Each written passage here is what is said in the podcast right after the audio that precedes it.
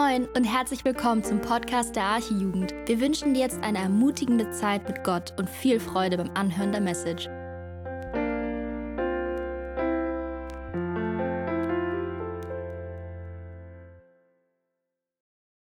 Wir machen heute weiter am Johannesevangelium und werden heute Jesus sehen, aber von einer anderen Seite, die viele von euch vielleicht überraschen wird.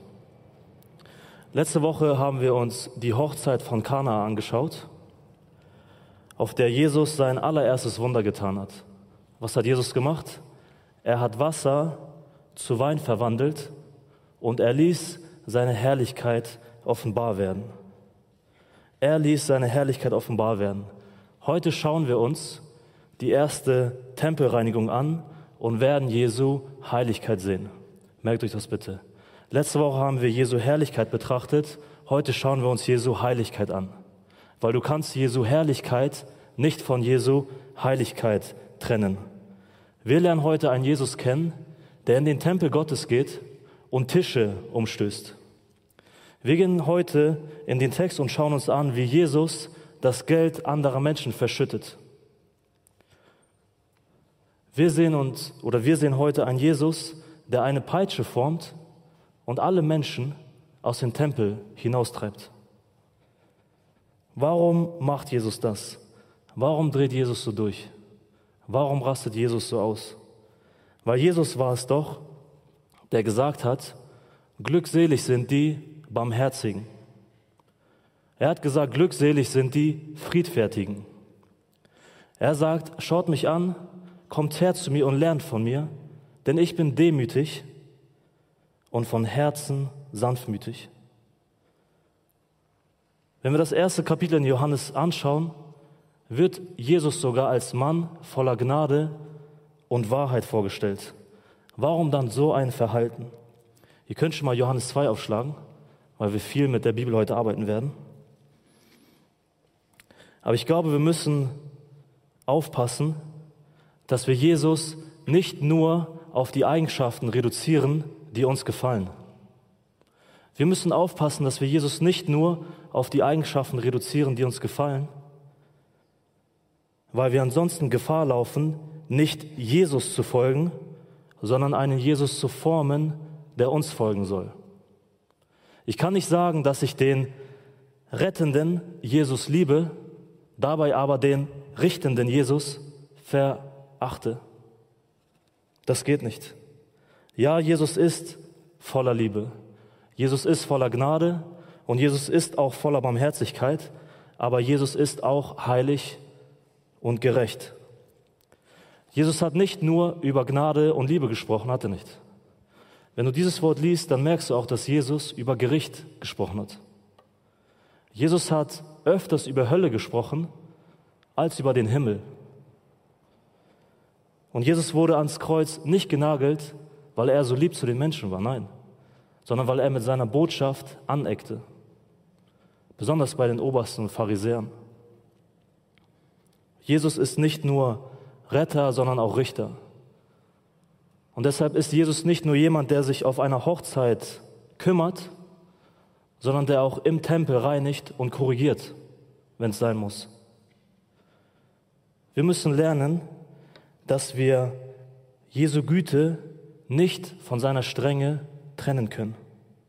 Und deshalb meine Frage heute an dich ist, sei mal ehrlich, welchem Jesus würdest du lieber begegnen? Dem, der auf der Hochzeit Wasser zu Wein macht? Oder dem Jesus, der im Tempel mit einer Peitsche Menschen hinaustreibt? Wo würdest du dich wohler fühlen? Auf der Hochzeit oder im Tempel? Und deshalb müssen wir uns ehrlich die Frage stellen, ob wir uns nur mit dem Wein von Jesus zufrieden geben oder auch zulassen, dass Jesus in unserem Leben aufräumt. Diese Frage müssen wir uns heute stellen. Diese Frage muss sich jeder von euch heute stellen. Und deshalb lasst uns beten und dann machen wir im Text weiter. Jesus, hab Dank, dass wir uns hier versammeln dürfen, um aus deinem Wort heute zu hören. Und ich bitte dich einfach, dass du mich gebrauchst und durch mich heute sprichst. Ich bitte dich einfach, dass dein gesprochenes Wort heute auf den Boden fällt und einfach fruchtbar wird. Weil du sagst, dass du uns reinigst, damit wir Frucht bringen.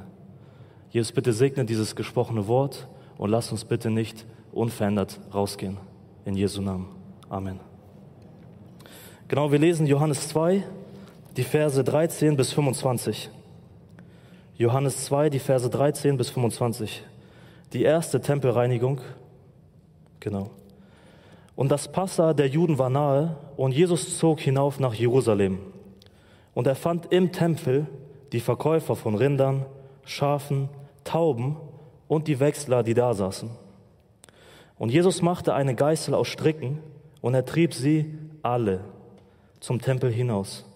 Samt den Schafen und Rindern und den Wechslern verschüttete er das Geld und stieß die Tische um.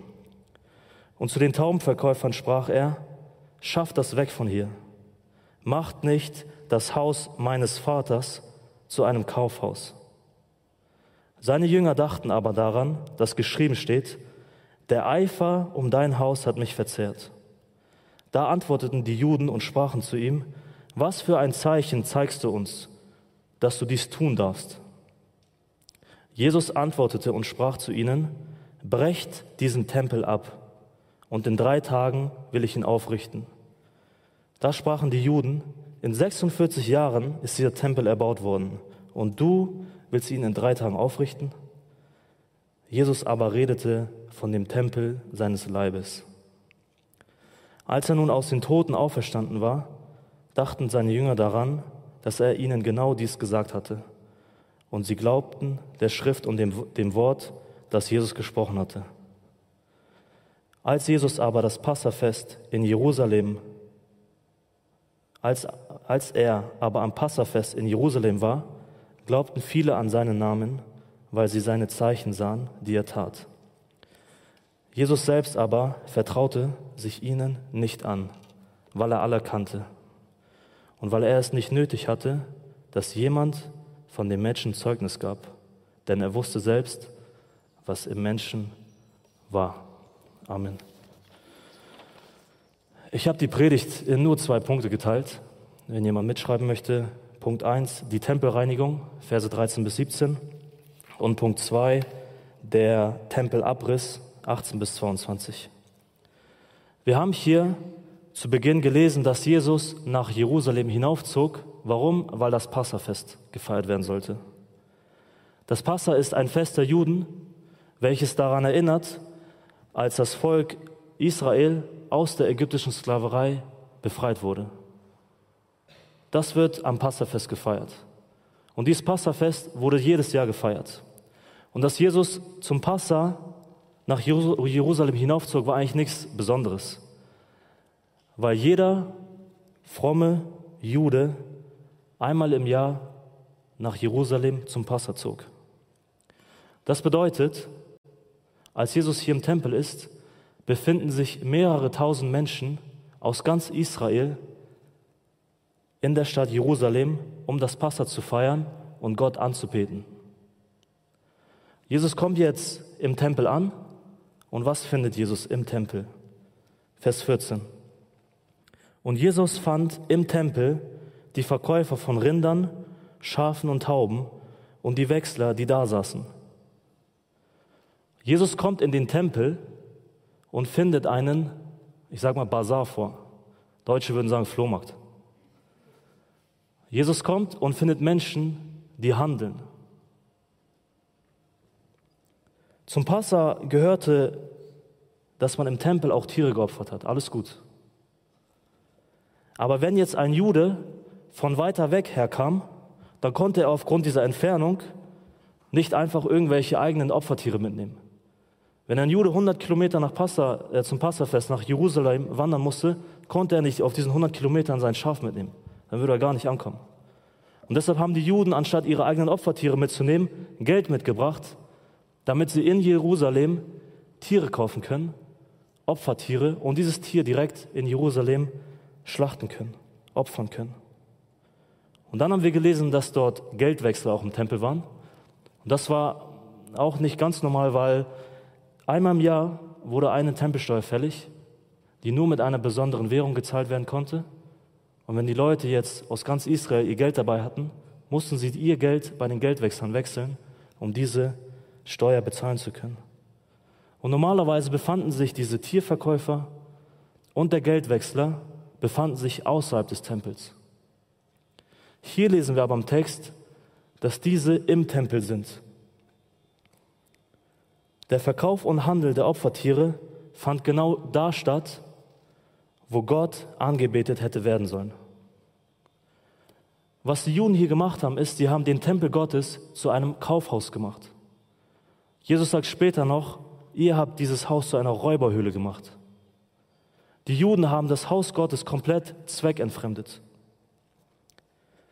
Der Tempel war der Ort, wo Gott seinem Volk versprochen und verheißen hat, ihm und ihnen nahe zu sein. Der Tempel war der Ort der Herrlichkeit, Heiligkeit und Gegenwart Gottes. Der Tempel war die Wohnung des Allerhöchsten. Der Tempel war die Wohnung von Gott. Der Tempel war ein heiliger Ort. Und das merkt euch jetzt bitte. Wo Gott wohnt oder erscheint, ist immer heiliger Boden. Wo Gott wohnt oder erscheint, ist immer heiliger Boden. Und mit diesem heiligen Boden darf nicht leichtfertig oder leichtsinnig umgegangen werden. Erinnert euch einmal daran zurück, als Gott dem Mose durch den brennenden Dornbusch begegnet. Was sagt Gott da? Er sagt, äh, Mose will gerade kommen, was sagt Gott? Stopp, komm nicht näher, sondern zieh deine Schuhe aus, denn der Ort, wo du stehst, ist heiliger Boden. Da, wo Gott wohnt und da, wo Gott erscheint, ist immer heiliger Boden. Und dieser heilige Boden muss mit Ehrfurcht betreten werden. Der Tempel Gottes, hört mal zu, der Tempel Gottes wurde gebaut, damit unheilige Sünder auf heiligem Boden einem heiligen Gott begegnen können, um ihn anzubeten. Der Tempel Gottes wurde gebaut, damit unheilige Sünder auf heiligem Boden einem heiligen Gott begegnen können, um ihn anzubeten. In Jesaja 56, Vers 7 sagt Gott: Mein Haus, also mein Tempel, soll ein Bethaus für alle Völker genannt werden.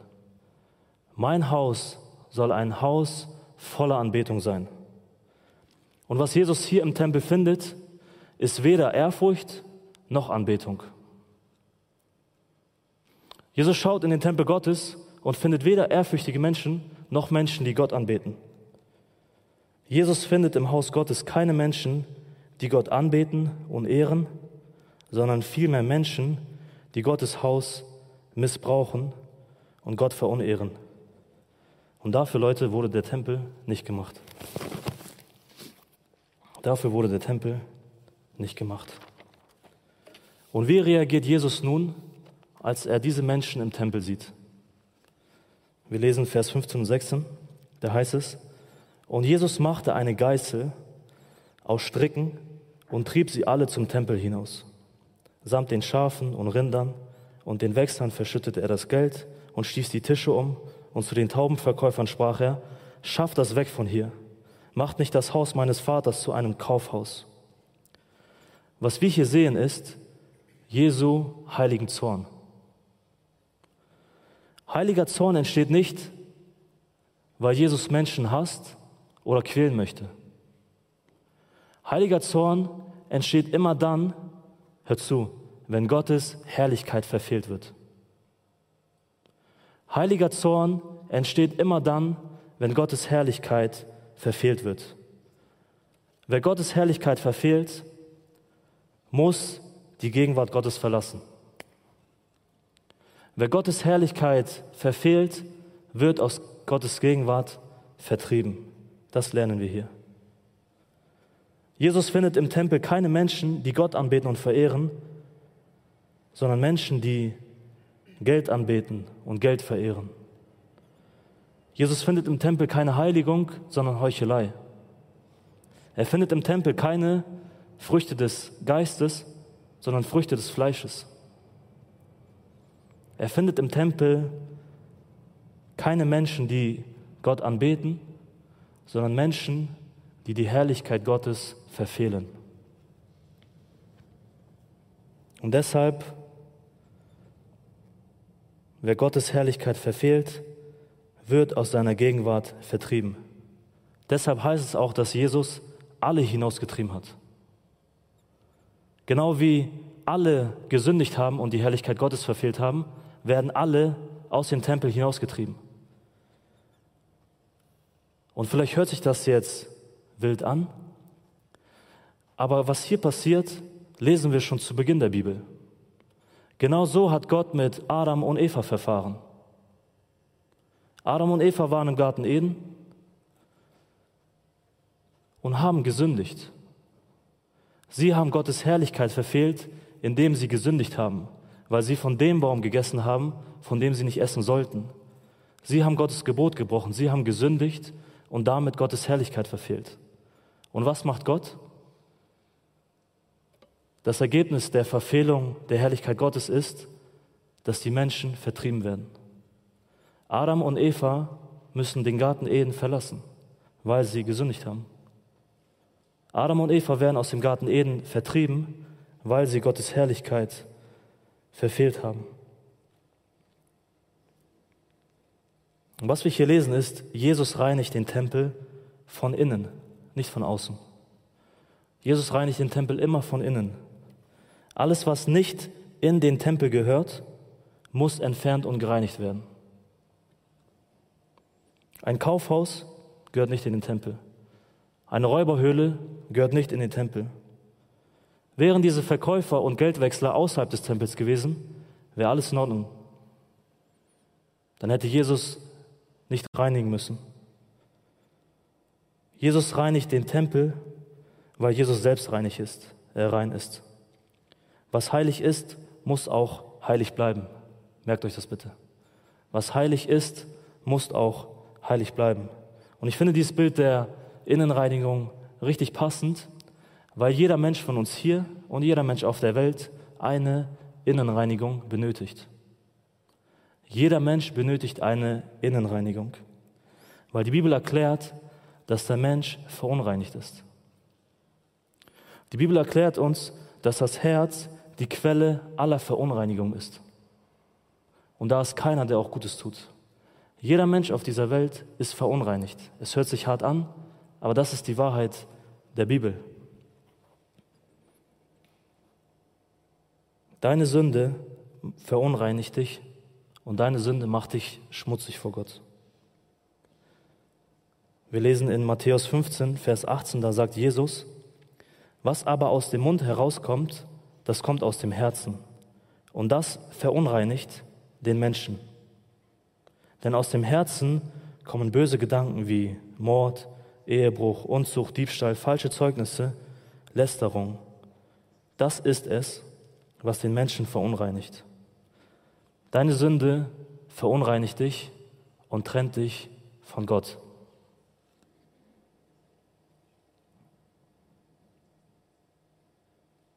Die Frage ist jetzt, wie wird diese Verunreinigung beseitigt? Wie werden wir wieder rein, damit wir Gott begegnen können? 1. Johannes 1, 7 und 9, das ist krass, was Paulus da sagt. Er sagt, das Blut Jesu Christi, seines Sohnes, reinigt uns von aller Sünde. Wenn wir aber unsere Sünden bekennen, so ist er treu und gerecht, dass er uns die Sünden vergibt und uns reinigt von aller Ungerechtigkeit. Wenn du dich fragst, wie du wieder rein vor Gott wirst, Jesu Blut macht dich rein. Jesu Blut wäscht dich von aller Unreinheit wieder rein und ermöglicht es, Gott wieder zu begegnen. Und jeder von uns hier, der an Jesus glaubt und Jesus als seinen persönlichen Retter und Herrn akzeptiert hat, hat genau diese Innenreinigung erlebt. Jeder von euch, der an Jesus glaubt, hat genau diese Innenreinigung erfahren, die Reinigung seiner Sünden. Und jetzt hört zu, jeder Gläubige, der diese Innenreinigung seiner Sünden erlebt und erfahren hat, ist nun ein Tempel für den Geist Gottes. 1. Korinther 3,16, da heißt es, Wisst ihr nicht, dass ihr Gottes Tempel seid und dass der Geist Gottes in euch wohnt? merkt euch diesen Vers bitte, weil darum wird es heute gehen. Hast du vergessen, dass du der Tempel Gottes bist? Hast du vergessen, dass du die Wohnung bist, in der Jesus wohnt? Hast du vergessen, dass dein Leib Gottes Tempel ist? Du bist der Tempel Gottes, weil Gott in dir wohnt. Und dieser Tempel ist deshalb auch allein nur für Gott vorgesehen. Und wenn wir den Text lesen, ist euch aufgefallen, was das Ergebnis dieser Tempelreinigung ist? Vers 15. Jesus trieb sie alle zum Tempel hinaus, samt den Schafen und Rindern. Das Ergebnis dieser Tempelreinigung ist ein sauberer Tempel. Wenn wir uns den Tempel so vorstellen, dann ist das Ergebnis dieser Tempelreinigung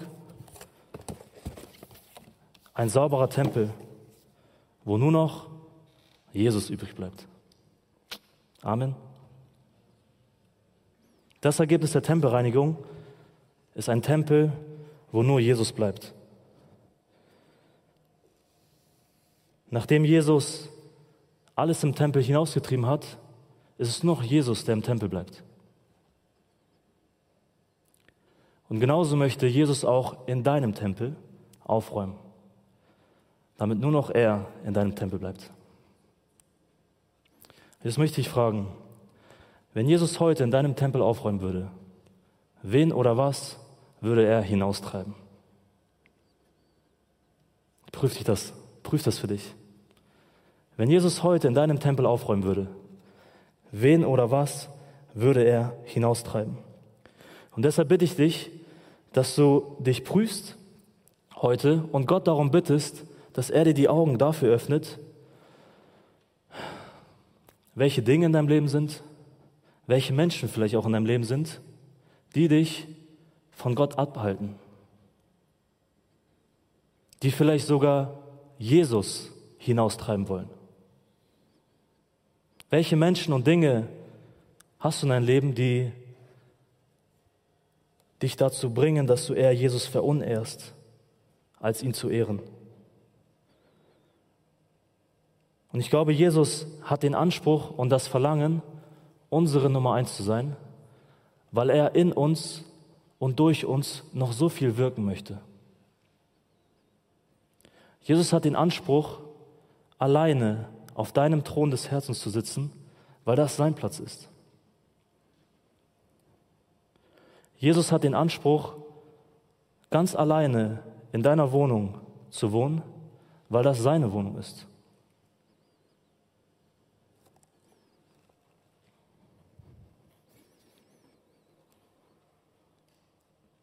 Jesus will in deinem Tempel allein sein, damit er Platz hat zum Wirken und zum Arbeiten. Guck mal, was, was, guck mal, was Jesus in Johannes 15 sagt. Jede Rebe an mir, die keine Frucht bringt, nimmt er weg. Hör zu. Jede aber, die Frucht bringt, reinigt er, damit sie mehr Frucht bringt. Tschüss. Jesus reinigt dich. Jesus räumt in deinem Leben auf. Warum? Damit du noch mehr Frucht bringst.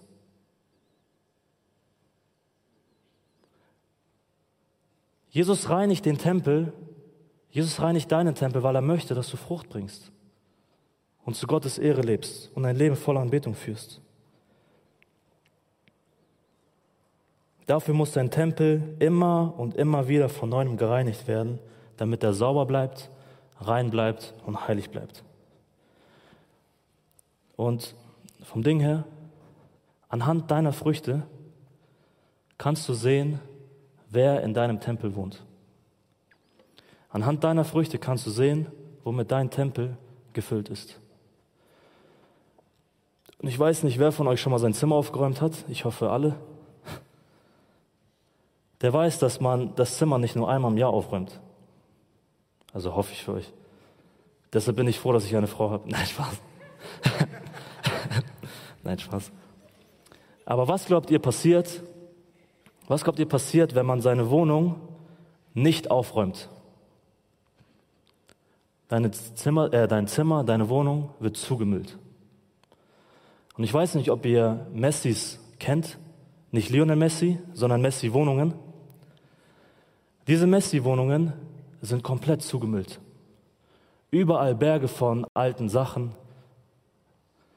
Pizzakartons, Müll, alles zugemüllt, sodass gar kein Platz mehr zum Leben ist.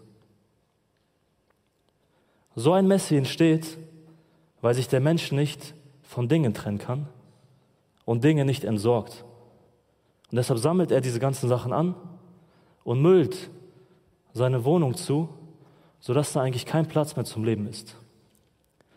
Und meine Frage an dich, die ich heute stellen möchte, ist, ist dein Tempel auch zu einer Messi-Wohnung geworden? Müllst du deinen Tempel zu? Das Problem ist, wenn wir unseren Tempel, in dem Jesus wohnt, zumüllen, dann hat Jesus einfach keinen Platz mehr zum Wirken. Und das Problem ist, dass wir aus unserer Wohnung keine Wohnung machen, sondern eine Müllheide. Weil wir diese Wohnung, in der Jesus wohnt, komplett beschmutzen. Mit irgendwelcher Sünde, mit irgendwelchen Lusten, und sogar mit Bequemlichkeit.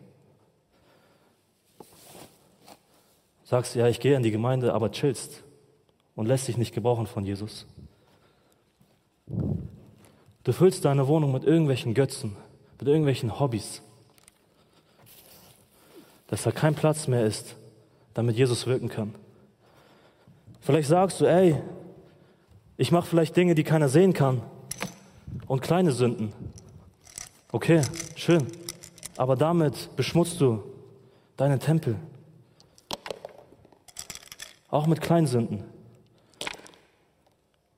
Und stellst deine Wohnung so zu und bemüllst sie so, dass Jesus keinen Platz mehr hat zum Wirken. Dass Jesus keinen Platz mehr hat zum Arbeiten. Sieht so dein Tempel aus? Wenn ja, dann lass ihn heute reinigen. Und ich bin ehrlich von euch, ich bin ehrlich zu euch, aufräumen macht echt keinen Spaß. Weil es nicht darum geht, nur den Müll zu beseitigen, den man sieht, sondern es auch darum geht, den Müll zu beseitigen, den andere Leute nicht sehen. Auch diese kleinen Sünden, auch den kleinen Schmutz in deinem Leben muss gereinigt werden. Das muss alles beiseite. Und ich weiß, dass Aufräumen anstrengend sein kann. Ich weiß, dass Aufräumen auch hartnäckig sein kann. Aber je mehr du diesen Schmutz in deinem Leben duldest, desto hartnäckiger wird er. Und desto schwieriger ist er zu reinigen. Überleg mal, guck, guck mal euren Ofen an.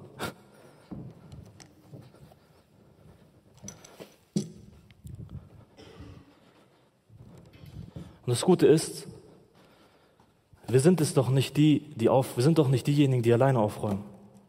Guck mal, was in Johannes, ähm, 1. Johannes 3, Vers 3 steht. Und jeder, der seine Hoffnung auf Jesus gelegt hat, reinigt sich, gleich wie auch Jesus rein ist. Jesus reinigt dich doch. Jesus hilft dir beim Reinigen. Lass doch zu, dass er dich reinigt. Und stell dich nicht in den Weg. In 3. Mose lesen wir, ich packe das mal weg, weil sonst sehe ich euch nicht so. Aber das sieht schick aus, oder? Machen wir so. In 3. Mose, nee, in 1. Mose 3, Vers 44 steht, denn ich bin der Gott, euer Herr. Darum sollt ihr euch heiligen und sollt heilig sein, denn ich bin heilig. Der Grund, warum du deine Wohnung reinhalten sollst, ist, weil Jesus rein ist. Der Grund, warum dein Tempel gesäubert sein soll, ist, weil Jesus rein ist. Der Grund, warum du heilig leben sollst, ist, weil Jesus heilig ist. Weil Jesus heilig ist, sollen auch wir heilig sein. Deshalb sagt Paulus in Hebräer 12, Vers 14, jagt nach dem Frieden mit jedermann und der Heiligung, ohne die niemand den Herrn sehen wird. Heilig sein, heilig leben bedeutet, abgesondert von Sünde zu leben. Keinen Schmutz in deinen Tempel zu lassen. Paulus sagt deshalb auch in Römer 6,11: Haltet euch für Menschen, die der Sünde gestorben sind und für Gott leben in Jesus Christus. Und wie wir für Gott leben, hat uns Jesus perfekt vorgelebt. Und sogar in diesem Text finden wir, wie wir für Gott leben sollen. Jesus lebte ein Leben voller Eifer für das Haus Gottes. Vers 17. Seine Jünger dachten aber daran, dass geschrieben steht, der Eifer um dein Haus hat mich verzehrt. Und den Vers, den die Jünger von Jesus hier zitieren, ist ein Vers aus Psalm 69. Und als David diesen Psalm 69 geschrieben hat, schreibt er ihn, als er von Menschen verfolgt wurde, weil er Gott die Ehre gebracht hat. David schreibt diesen Psalm, weil er von Menschen verachtet wurde, nur weil er Gottes Ehre verteidigt hat. Und was Jesus hier macht, ist, er entwickelt einen Eifer für das Haus Gottes, weil er die Ehre Gottes verteidigen möchte. Echter Eifer besteht in einem brennenden Verlangen, Gottes Willen zu tun, seine Ehre und Heiligkeit zu suchen und zu verteidigen. Deshalb sagt Paulus auch in Römer 12, Vers 11, im Eifer lasst nicht nach, seid brennend im Geist und dient dem Herrn. Und wollen nicht auch wir im Eifer wachsen, um Gott mehr zu gefallen und seine Ehre zu verteidigen? Und ist es nicht spannend? Wir haben diesen Text gelesen, ne? Aber in diesem Text haben wir keinmal gelesen, dass irgendjemand Jesus aufgehalten hat, den Tempel zu reinigen. An keiner Stelle lesen wir, dass Menschen Jesus daran gehindert haben, den Tempel zu reinigen obwohl da mehrere tausend Menschen waren. Wir lesen nichts davon, dass Jesus irgendjemand verletzt hat oder sich irgendjemand gewehrt hat. Wir lesen auch nicht, dass da irgendwelche Menschen demonstriert haben und sich dagegen gewehrt haben. Nein. Niemand hat auch die Römer geholt, damit sie Jesus verhaften. Das lesen wir alles nicht. Jesus hat alle hinausgetrieben und alle waren gehorsam. Hier zeigt sich Jesu Autorität. Und wenn ihr Johannes 1 aufmerksam gelesen habt, dann lesen wir, dass Jesus zweimal als Lamm Gottes beschrieben wird. Zweimal in Johannes 1 wird Jesus als Lamm Gottes beschrieben, das die Sünde der Welt hinwegnimmt. Aber sei mal ehrlich, wer von euch fürchtet sich vor einem Lamm? Wenn ich jetzt hier ein Lamm in die Mitte hinstellen würde, würde sich keiner fürchten. Aber die Bibel, sagt, hört mal zu, die Bibel sagt uns, dass Jesus nicht nur Lamm ist, sondern Jesus ist auch Löwe. Wenn ich hier einen Löwe hinstelle, ihr seid alle weg, oder? Ich muss dir nicht beibringen, sich vor einem Löwen zu fürchten, weil du dich automatisch fürchtest, wenn du einem Löwen zu nahe kommst. Wir waren im Serengeti-Park mitten im Auto. Das dieser Löwe kommt zu nahe, ich wollte wegfahren, ich habe Angst bekommen, versteht ihr? Dir muss niemand beibringen, sich zu fürchten vor dem Löwen. Du fürchtest dich automatisch, sobald dir der Löwe nahe kommt. Jesus ist nicht nur Lamm, sondern auch Löwe. Seine Güte und Gnade als Lamm kannst du nicht von seiner Strenge, seinem Zorn und Gericht als Löwen trennen. Und genau in dieser Autorität konnte Jesus alle Menschen hinaustreiben. Und im Endeffekt ist es auch diese Autorität, die dich von deiner Sünde befreit. Diese Autorität ist es auch, die dich von deiner Sünde reinigt. Weil Jesus sagt, wen der Sohn frei macht, der ist wirklich frei. Wenn Jesus eine Innenreinigung in dir durchführt, dann bist du wirklich gereinigt. Das war die Tempelreinigung. Punkt 2, Tempelabriss. Verse 18 bis 22. Dieses Auftreten von Jesus im Tempel, seine Autorität hat die Juden verwundert. Weil die Juden gecheckt haben, dass mit Jesus, dass Jesus nicht so ist wie die anderen. Sie haben gesehen, dass von Jesus eine Autorität strahlt, die sie nicht kannten. Jesus hat keine offizielle Genehmigung gehabt, das zu tun und zu machen. Aber trotzdem hält ihn keiner auf, trotzdem holt keiner die Römer, trotzdem lässt ihn keiner verhaften. Warum? Die Juden wussten, dass ihr Verhalten falsch war. Die Juden, die im Tempel waren, wussten, dass ihr Verhalten falsch war. Weil die Juden sich sehr gut im Alten Testament auskannten. Und Malachi, der letzte Prophet war im Alten Testament, bevor Gott über 400 Jahre schweigen würde. Und, lies, und guck mal, was in Malachi 3, Verse 1 bis 3 steht. Da heißt es, siehe, ich sende meinen Boten, der vor mir her den Weg bereiten soll. Und plötzlich wird zu seinem Tempel kommen der Herr. Ohne Ankündigung wird kommen der Herr. Wer aber wird den Tag seines Kommens ertragen? Und wer wird bestehen, wenn er erscheint?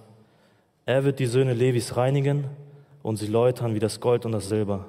Erst dann werden sie dem Herrn Opfergaben darbringen in Gerechtigkeit. Die Juden kannten diesen Text. Was machen sie nun, um zu prüfen, ob Jesus wirklich der Herr ist, der in Malachi prophezeit wurde? Sie fordern von Jesus ein Zeichen. Verse 18 bis 19. Da antworteten die Juden und sprachen zu ihm, was für ein Zeichen zeigst du uns, dass du dies tun darfst? Jesus antwortete und sprach zu ihnen, brecht diesen Tempel ab und in drei Tagen will ich ihn aufrichten. Jesus reinigt den Tempel und jetzt sagt er zu den Juden, bricht diesen Tempel ab. Jesus spricht hier nicht von dem Tempel, den er gerade gereinigt hat. Jesus spricht nicht von dem Tempel, in dem sie sich gerade befinden. Er spricht nicht von einem Tempel aus Stein, sondern Vers 21. Jesus redete aber von dem Tempel seines Leibes. Jesus gibt den Juden sein Evangelium als Zeichen. Jesus spricht hier von seinem Tod und seiner Auferstehung. Jesus offenbart in diesem Text das erste Mal, dass er Gottes Sohn ist. Er sagt, macht nicht das Haus meines Vaters zu einer Räuberhöhle oder zu einem Kaufhaus. Jesus offenbart hier das erste Mal, dass er der Sohn Gottes ist. Und er offenbart, dass er durch seinen Tod und seine Auferstehung dieses ganze alte Tempelsystem und diese äußerliche Anbetungsform aufheben wird. Jesus ist der Herr, den Malachi prophezeit hat. Und das haben die Juden nicht verstanden. Das wollten die Juden nicht einsehen. Die Juden wollten nicht einsehen, dass Jesus der verheißene Messias ist und Gottes Sohn ist sondern sie wollten nur seinen Tod, weil er ihnen ein Dorn im Auge war. Sie wollten den Tod Jesu und haben deshalb Anklagen gegen ihn gesucht. Jesus hat öfters in der Bibel offenbart, dass er Gottes Sohn ist. Hör mal Johannes 5, 17 bis 18. Jesus aber antwortete ihnen, mein Vater, mein Vater wirkt bis jetzt und ich wirke auch.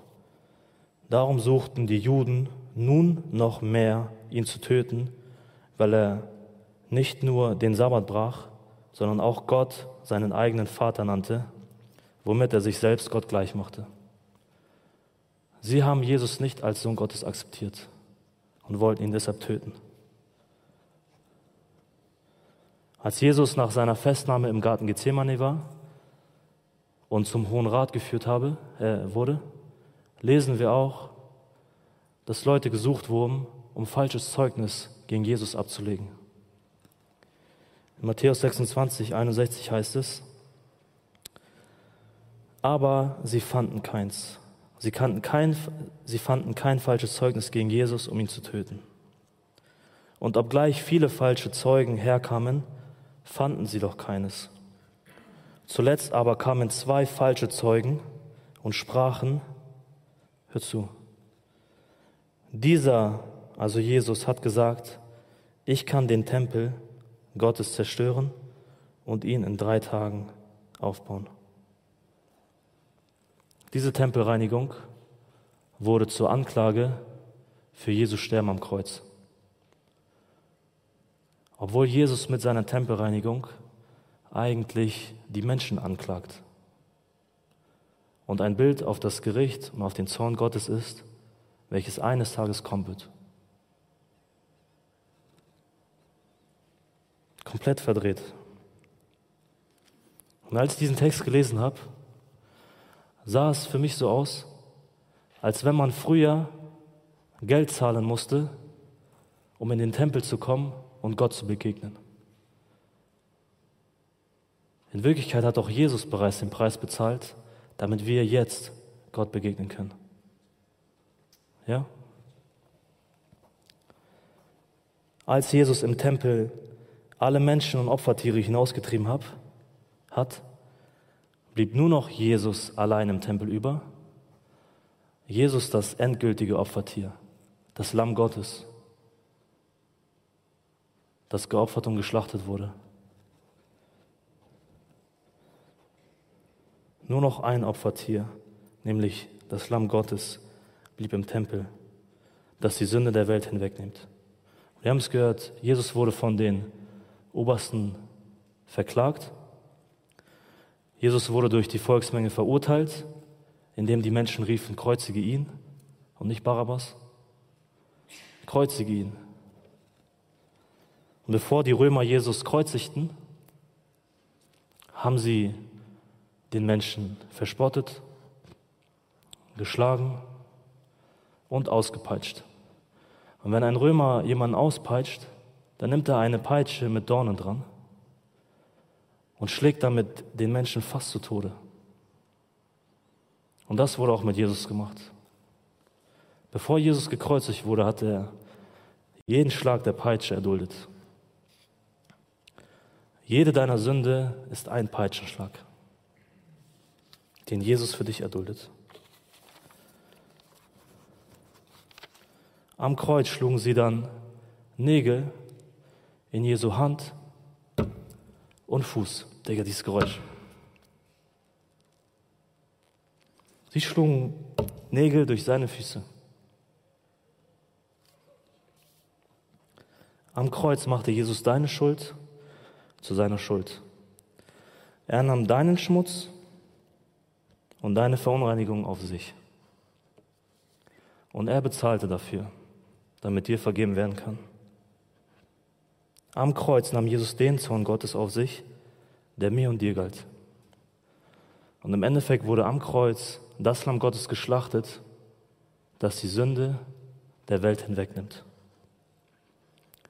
Am Kreuz wurde Jesus wie ein Sünder behandelt, damit Gott dich Sünder wie Jesus behandeln kann. am Kreuz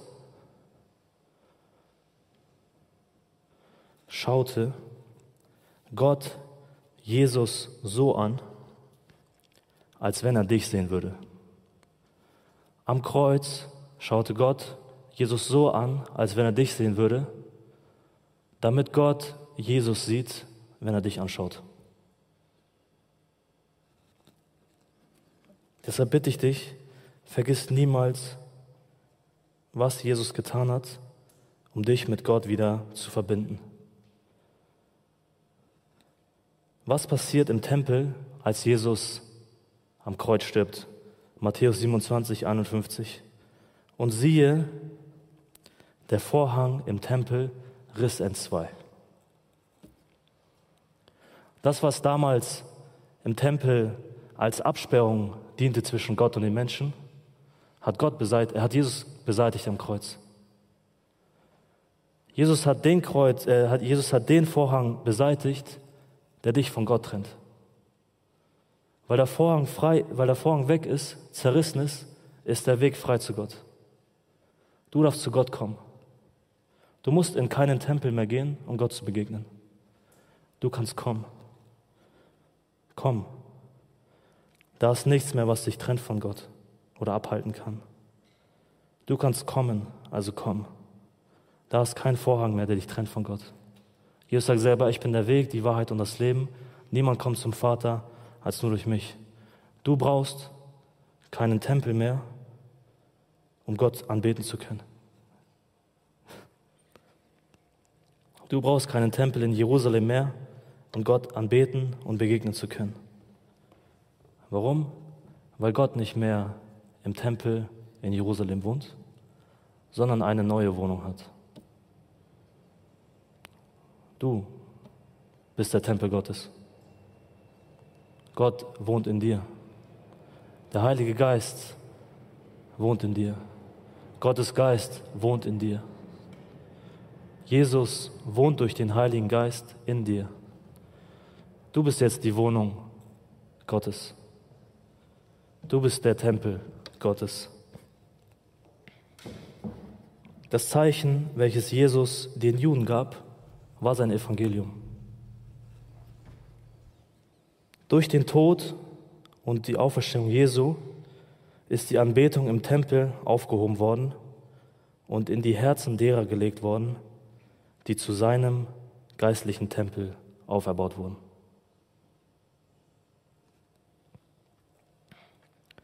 Vers 22. Als Jesus nun aus den Toten auferstanden war, Johannes berichtet hier nicht chronologisch in dem Vers, sondern es ist ein Vorschatten.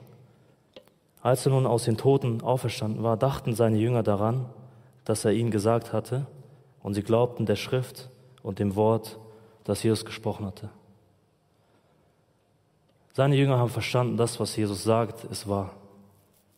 Die Jünger haben verstanden, dass durch Jesu Tod und Auferstehung er sein Zeichen bestätigte, welches er den Juden gab. An Karfreitag sehen wir, dass Jesus stirbt und Mensch war. An Ostersonntag sehen wir, dass er auferstanden ist und Gott ist. Jesus bestätigt durch seinen Tod und seine Auferstehung das Zeichen, was er den Juden gab. Und nur jetzt zum Schluss die letzten beiden Verse. Wir haben dort gesehen, dass viele Menschen an Jesus glaubten weil sie seine Zeichen und Wunder sahen. Aber dennoch sehen wir, dass Jesus hier sagt, er vertraute sich ihnen nicht an, weil er sie kannte. Es reicht nicht, nur begeistert für Jesus zu sein. Jesus hat gesehen, dass diese Menschen nicht begeistert sind von ihm. Er sucht keine Leute, die nur begeistert sind, sondern er sucht Leute, die bekehrt sind. Und es ist gut, dass du heute hier bist. Aber bist du auch so ein Bekehrter, dem sich Jesus anvertrauen möchte? Jesus weiß, was in den Menschen war, damals und auch heute. Er weiß ganz genau, was in deinem Leben abgeht. Er erkennt dich, er sieht dich und er liebt dich. Und das Krasse ist, was mich an Jesus immer überrascht ist, obwohl er sieht, welche schlimmen Sünden du heute getan hast, obwohl er deine schlimmsten Sünden kennt, ist er dennoch die Person, die dich am meisten liebt. Obwohl Jesus dich kennt, liebt er dich. Obwohl Jesus sieht, dass du deinen Tempel und seine Wohnung zumüllst, guck mal, wie gut Jesus ist. Obwohl er sieht, dass du seinen Tempel und seine Wohnung zumüllst, verlässt er dich nicht und zieht nicht aus. So einer ist Jesus nicht. Weil er versprochen hat, ich werde euch niemals verlassen, noch aufgeben. Obwohl er sieht, wie du seine Wohnung, seinen Tempel zumüllst, bleibt er in dir und duldet, wie du mit seiner Wohnung umgehst. Jesus bleibt in dir. Er erduldet lieber den Müll in deiner Wohnung, in deinem Tempel, als dich zu verlassen. Prüf dich. Nutze diese Lobpreiszeit gleich, um zu prüfen, was in deinem Tempel drin ist. Wer oder was, welcher Müll in deinem Tempel ist und welcher Müll raus muss. Und prüf dich auch bitte, wie du Gott anbetest. Weil wir haben gesehen, dass der Tempel ein Ort der Anbetung war. Und wenn Gott dich heute sehen würde, wie du ihn anbetest, glaubst du, er würde dich hinaustreiben oder nicht? Prüf dich. Lasst uns echte und wahre Anbeter sein. Jesus sagt in Johannes 4, 23, aber die Stunde kommt und ist schon da, wo die wahren Anbeter den Vater im Geist und in der Wahrheit anbeten werden, denn der Vater sucht genau solche Anbeter. Denn sein Haus soll ein Bethaus sein für alle Völker. Amen. Amen, okay.